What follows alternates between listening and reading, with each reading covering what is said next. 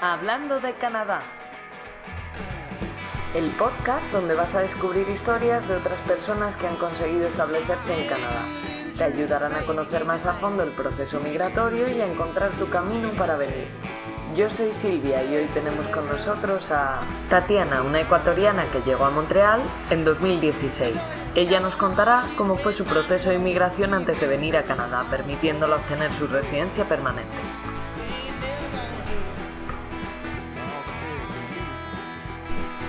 Bienvenidos y bienvenidas a Hablando de Canadá.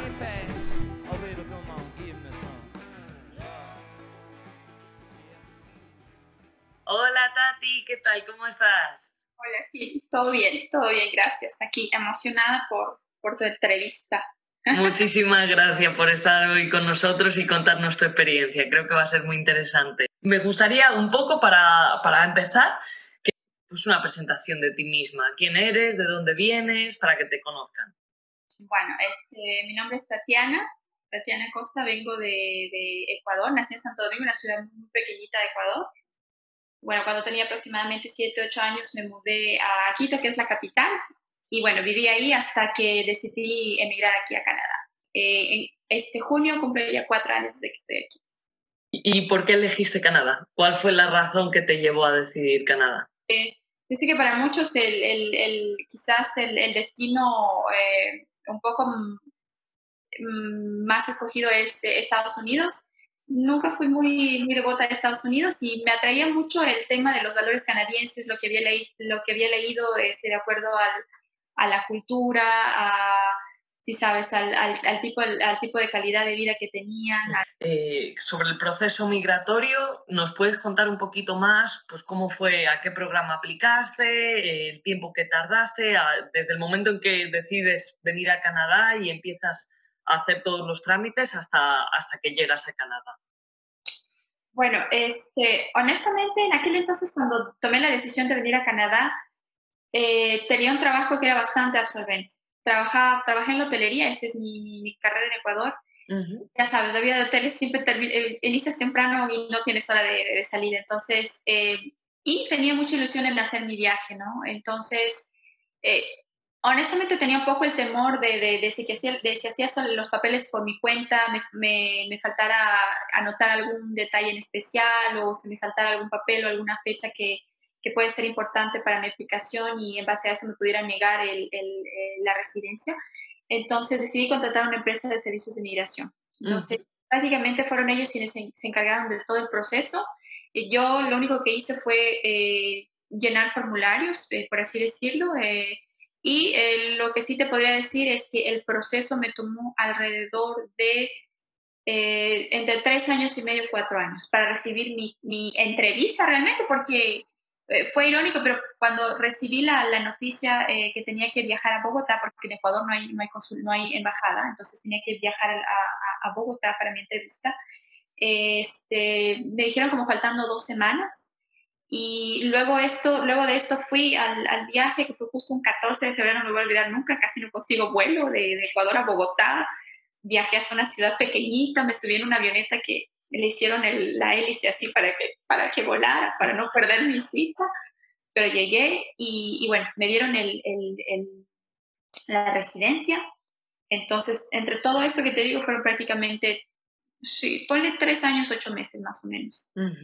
Vale. Y luego, una vez que ya hiciste el tiempo, tengo entendido que también has aplicado a la ciudadanía, ¿no? Cuando hiciste los tres años de, de estar como residente, ya has aplicado también a la ciudadanía canadiense. Ah, claro, bueno, bueno. Bueno, una vez que ya tuve la, la residencia, te, te, te, digo solamente el... el yo ya sí, hasta como, venir a Canadá.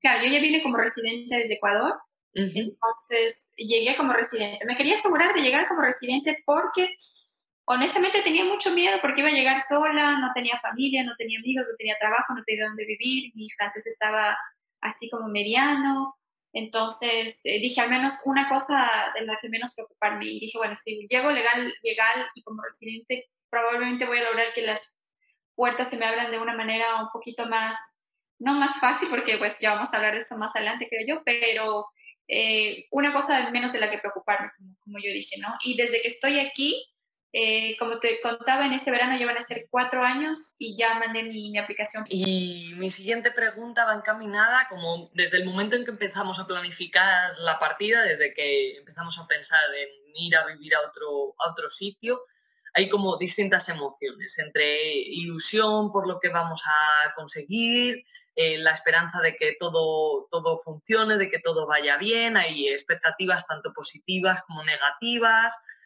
Entonces, ese tipo de expectativas pueden condicionar algunos comportamientos y algunas actitudes. ¿Qué esperabas de Canadá? ¿Cuáles eran tus expectativas antes de venir y qué es lo que te encontraste al llegar aquí? Bueno, este, eh, trato siempre de, de, ver lo, positivo, ¿no? incluso en, mis malos momentos eh, trato de enfocarme siempre en lo bueno y siempre digo algo habrá después de todo esto. Entonces trataba de, de, de, pensar siempre positivamente en las cosas que, que quería conseguir, ¿no? sea a mediano o largo plazo en Canadá. Y, y bueno, yo creo que la, la, cosa más difícil eh, antes de venirme fue el tema de, de, meter toda mi vida entera en dos maletas de la noche a la mañana. Por cierto, no traigan tantos zapatos, no sirven de nada.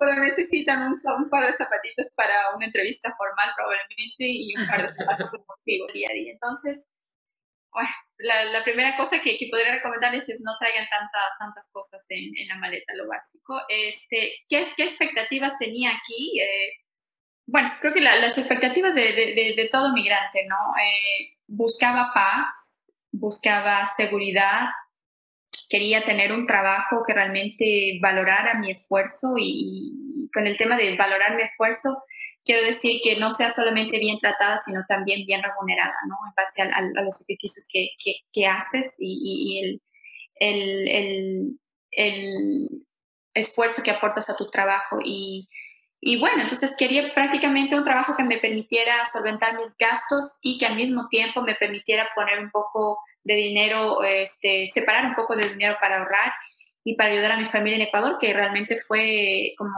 como, el motor y el incentivo más grande de, la decisión que tomé de, de, emigrar aquí en Canadá.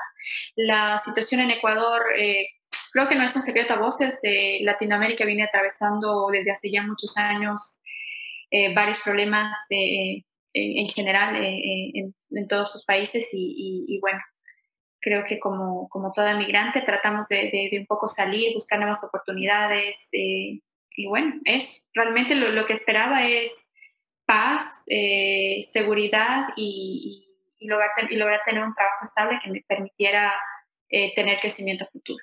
¿Y lo hemos encontrado? Sí, sí. sí. Buenas noticias. Ha habido una parte buena. Este, eh, bueno, tomando el, retomando el tema de, de, mi carrera, yo estudié hotelería en Ecuador. Cuando llegué a Canadá, comencé a hacer una serie de trabajos que no voy a entrar en detalles porque los voy a aburrir y, y es una lista así grandísima. Pero este, eh, cambié totalmente eh, un poco mi carrera eh, y me di cuenta que, que el, el, tema de los horarios en, en, en mi, carrera siempre era un, una piedra así que no, que no me dejaban realmente fluir en ese sentido. Y, el hecho de trabajar siempre fines de semana, feriados, Navidad, fin de año y, nunca tener un tiempo este, completo para pasar o disfrutar en familia, eh, me comenzó a frustrar, especialmente aquí porque, claro, ya cuando estás sola, eh, te invitan tus amigos, primero estás sola, sabes que si llegas a casa no vas a tener nadie esperándote, solamente va a ser tu cama y a dormir. Y, tenía amigos que me invitaban y, ah, ven a pasar la Navidad conmigo. Y, nunca podía por el, por el, por el trabajo. Entonces, sí. así es que decidí probar, probar este, un trabajo distinto en servicio al cliente y opté por la banca. Uh -huh. Entonces, apliqué para trabajar. Estoy trabajando actualmente en un banco aquí en Canadá. Eh, no les puedo negar, no ha sido fácil porque, claro, eh, como decimos eh, vulgarmente en mi país, me pasé de coles sanamos y no tiene nada que ver uno con lo otro. Pero si hay algo que me gusta muchísimo, muchísimo de Canadá es que tienes la, la oportunidad de reinventarte. Cuando, cuando, cuando tomas el proceso de migración, eh, yo creo que el, el, miedo más grande siempre es vas a encontrar trabajo en lo tuyo, ¿no? Pero ya una vez que estás aquí te das cuenta que a diferencia de la cultura y de la ideología que, que, que, que has vivido en tus países, este es un país en el que realmente si capacitas para el puesto al que has aplicado, yo que sé, lo mío en este caso que es el, la banca y el servicio al cliente, Este, no tenía ningún background en, lo que eran servicios financieros, pero sin embargo tenía mucha habilidad para, para el contacto con, con, con, la gente. Entonces esa es la parte súper interesante porque al final termina siendo este, un negocio de, de, servicios también. Entonces me dieron la oportunidad en base a la experiencia que había tenido de servicio al cliente y desde que comencé eh, ha sido realmente el banco quien se ha encargado de, de, de ayudarme y impulsarme día a día en darme capacitaciones y darme la oportunidad de ir creciendo. Así es que hoy por hoy puedo decir que estoy estable, estoy feliz y bueno, y si quiero seguir este, por muchos más años más, podré, podré continuar y, seguramente poder seguir creciendo también. Si pudieras volver cuatro años atrás y pudieras darte un consejo al yo de, de antes, ¿qué es lo que le dirías? ¿Qué, qué es lo que le aconsejarías a lo mejor? Eh, bueno, yo voy a hablar en, en, mi experiencia personal y, y, y, eso yo creo que va a ser personalmente creo que va a ser como, como, como el consejo súper, súper, súper esencial y el más importante. Al país al que vayas a emigrar, en este caso si quieres venir a Canadá, sea a la, parte federal, que como tú sabes la lengua oficial es el inglés, o si es a la parte eh, eh, francófona, que es el Quebec, que este, por favor, eh, yo me tomaría el tiempo de, de, hacer mucho más atención al francés.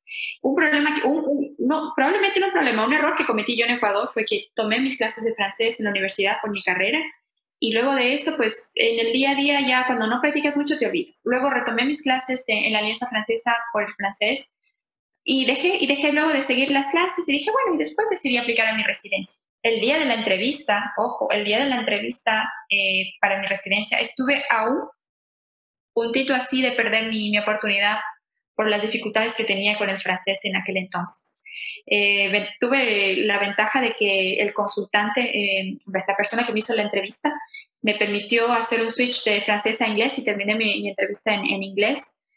Y, y, fue cuando él me dijo, ok, te voy a dar la oportunidad, pero realmente este, tu francés no está todavía apto para, para enfrentar lo que te viene ahora. Así es que de aquí hasta que decidas el, el, viajar, porque el papel que te dan la residencia, te dan un periodo, el, que me dieron a mí, me dieron un periodo de dos años para poder entrar a Canadá.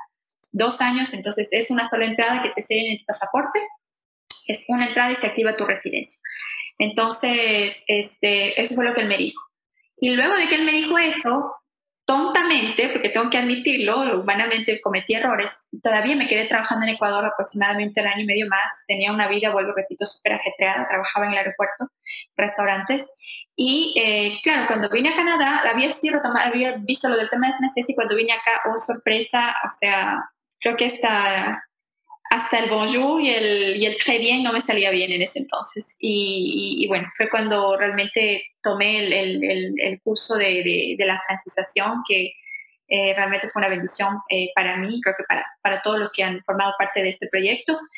Y, y, fue realmente lo que me ayudó. Yo, en lo personal, creo que si hubiera venido con mi francés mucho mejor trabajado desde Ecuador, no lo hubiera sufrido tanto como lo sufrí al principio. Sobre todo yo, que quería eh, conseguir un trabajo este, que tenía que ver con servicio al cliente, si no hablas el idioma, realmente no vas a poder comenzar. Yo eso es lo que yo haría, o sea, retomaría bien el, el tema de, del francés eh, o el inglés en este caso, trataría de, de, de, mejorarlo lo mejor posible.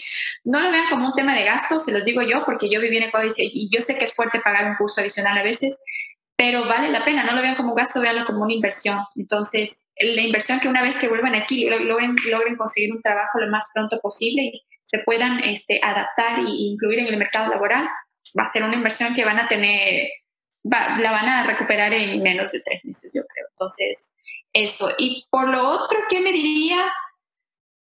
Este, chuta, eh, creo que abrazaría más a los míos, trataría un poco más de pasar más tiempo, eh, hubiera hecho muchas más fiestas de, de reuniones con la gente. ya cuando vienes acá realizas que, que realmente extrañas la familia, los amigos. Y, y, mm, Mi siguiente pregunta va a ir en relación con, eh, al final, en todo este proceso hay muchos aprendizajes. ¿Qué crees que ha sido lo que más te ha hecho crecer?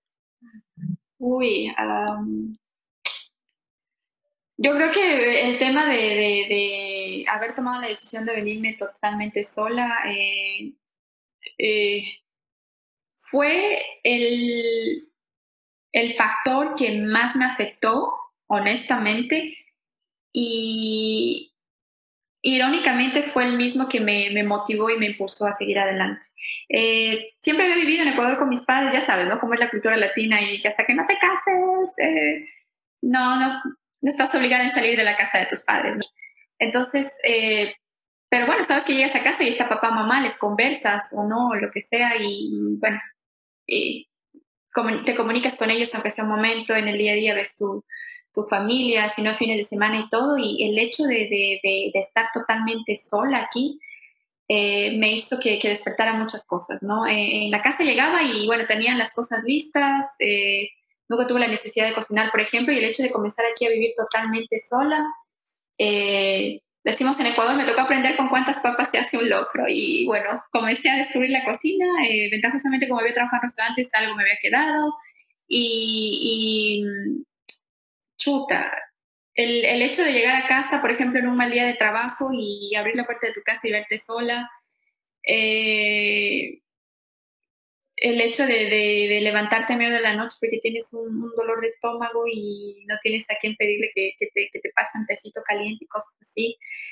Uy, yo creo que fortalecí muchísimo, muchísimo mi, mi, mi, mi lado de, de aprender a, a, ganar independencia, ¿no? Porque yo creo que eso es lo que viven las personas que viven solas por su cuenta, ¿no? Pero yo no estaba acostumbrada a eso. Entonces, este, sí, me agarraba mucho la nostalgia y luego lloraba, lloraba en la escuela de francés a veces porque pues todo el mundo había migrado con su familia, con sus hijos y, yo a veces me sentía sola y lloraba y a veces e, es, era difícil porque ni siquiera cuando hablaba con la familia podía llorar porque trataba de cuidarles mucho a ellos también en, la parte sentimental que no, que no vieran que estaba sufriendo porque oh, tengo que ser honesta, estaba sufriendo, sí, tuve un proceso en el que sufrí muchísimo entre que conseguía un trabajo y el otro, entre que trataba de, juntar dinero para, a veces para hasta para pagar la carta del metro del mes porque era difícil mientras hacía mis estudios y trabajaba son cosas que mi familia nunca vio, ¿me entiendes? fueron, fueron, fue, el, fue el proceso que, que, lo tuve que vivir sola y ventajosamente siempre estuve rodeada de gente buena como, como tú, que creo que he ganado mucha confianza en mí, este, eh, he fortalecido mucho mi fe, eh, he mejorado mi francés. este, y bueno, yo creo que todo, todo la, toda la ganancia económica que pude haber logrado hasta el momento no se compara con, con, con la ganancia eh, espiritual y, y, emocional que, que, que, he experimentado durante todo este proceso. Claro, como el crecimiento personal, desde luego, al final eso es lo que más valor tiene y es lo que siempre queda. Sí, claro. Y para acabar, Tati, me gustaría que, que nos contaras un poco pues una aventura, algo que hayas vivido con respecto al invierno, porque al final es algo a lo que todos tenemos miedo, ninguno estamos acostumbrados a un invierno así. No es cierto, no es cierto. A mí siempre me decía, ay, te vas a morir de frío, ay, que no sé qué. Y claro, yo decía, chuta, por eso digo, tienes que vivirlo, porque hasta que no lo vives no sabes de lo que los otros hablan. Yo no sé si el resto de migrantes antes de venir a Canadá. Yo conozco muchas personas que vinieron a Canadá, se enamoraron de Canadá, se fueron, hicieron la aplicación y volvieron. Yo en mi vida había pisado Canadá, o sea, todo lo que sabía de Canadá lo había visto en revistas, lo había visto en reportajes. Tenía, tenía la intriga de realmente confrontar y saber si todo lo que se hablaba era real. Entonces dije, bueno, aquí vamos. Y, y el, invierno era una de esas, ¿no? Entonces Sí, el invierno es largo, sí, hay que decirlo, de César al César, como decimos en, mi país, pero, pero hay, con un buen abrigo y un buen par de botas, nada que no se supere. Yo, yo, yo creo que yo aprendí a disfrutar eso y no tenemos en Latinoamérica, tenemos solo invierno y verano, al menos en mi país. Y aquí me gusta el hecho de que tienes cuatro estaciones, sea que sea la una más larga que la otra, lo que sea, pero te da la oportunidad de un poco jugar, ¿sabes? Ahí con, con, con la moda, y, y, los colores de, de, la naturaleza son, son fabulosos, este, y el invierno, pues bueno, sí es cierto que tenemos a veces días fuertes en, en que, y, claro, los días fuertes son los que siempre se, se promocionan como el invierno en Canadá, así sabes, el ¿no? ¿Qué historia te puedo contar? Este, eh, siempre, siempre está relacionado con mis trabajos porque no he parado de trabajar desde que llegué hasta la fecha, vivo aquí. Pero recuerdo una vez cuando estaba trabajando eh, en un gimnasio, este gimnasio tenía una clínica de rehabilitación. Entonces, resulta que como yo estaba haciendo mis clases a las, a las, tenía que empezar mis clases a las 8 de la mañana, entonces este trabajo comenzaba a las 4 de la madrugada. Ojo, en invierno. Ni siquiera había autobuses, ni siquiera había autobuses. Ventajosamente vivía cerca de... Y, y bueno, este, voy llegando al, al, al, a la clínica de la rehabilitación, trabajaba, vuelvo, repito, en limpieza, por lo único como se iba, estaba desesperada y no me importaba. Y cuando llego, había pasado el, el, camión que hace la limpieza de la calle. No, había nieve, había nieve, Silvia, o sea, no se veía la puerta, no se veía la puerta. Y yo dije, bueno, ¿y ahora qué hago aquí? ¿Cómo entro? No tenía ninguna idea, o sea, no tenía una pala, no tenía, no tenía nada. Así es que dije, bueno, pero tengo que comenzar a trabajar, o sea, tengo que comenzar, ¿y ahora qué hago? Entonces dije, bueno, aquí, aquí, aquí hacemos el, el ángel, el ángel en la nieve que nunca había hecho. Digo, bueno, no sé nada en el agua, pero en nieve seguro no me va a pasar nada. Así es que escarbé, escarbé, me sentía como, como si sabes, como capitán, como marmota. Hasta que, hasta que, llegué, hasta que llegué, hasta que llegué a la puerta. Y claro, una vez que logré a, atravesar la puerta, empecé a chorrear la nieve, te intentas sacudir y todo, pero claro, cuando llegas a la, a la, temperatura normal y hay, hay calefacción adentro, te comienzas a, te comienza todo a diluir recuerdo que me tomó casi como unos 20 minutos el, el este, quedarme en el baño secándome que la camiseta y el pantalón. bueno, adiós, gracias que estuve sola y bueno, luego de que me sequé como 20 minutos pude comenzar a trabajar. Entonces, creo que fue la, historia más, la, la, que me ha tocado vivir sola porque no hubo nadie que me ayude a sacar la nieve. no tenía pala, o sea, lo hice así. Pues muchas gracias, Tati, por estar hoy con nosotros. Ha sido un placer tenerte aquí. Gracias, Silvi. Y bueno, ya, nada me dejarás saber las noticias de los otros, porque bueno, yo creo que cada, cada punto de vista, cada opinión es distinto y, cada persona es, es, es, una experiencia diferente. Así que bueno, esa ha sido la mía. Muchas gracias.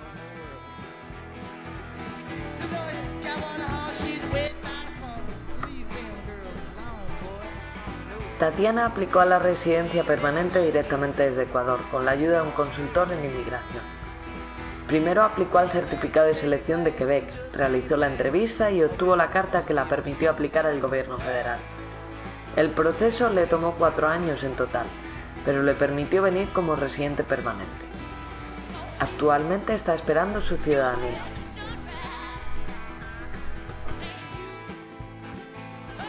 Muchas gracias por escuchar Hablando de Canadá. Esperamos que os ayude y os haya gustado.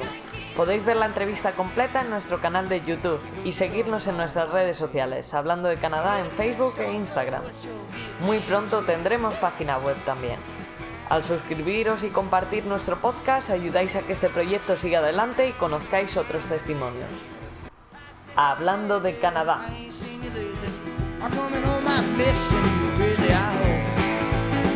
that you've been true. Well, I don't know what I do.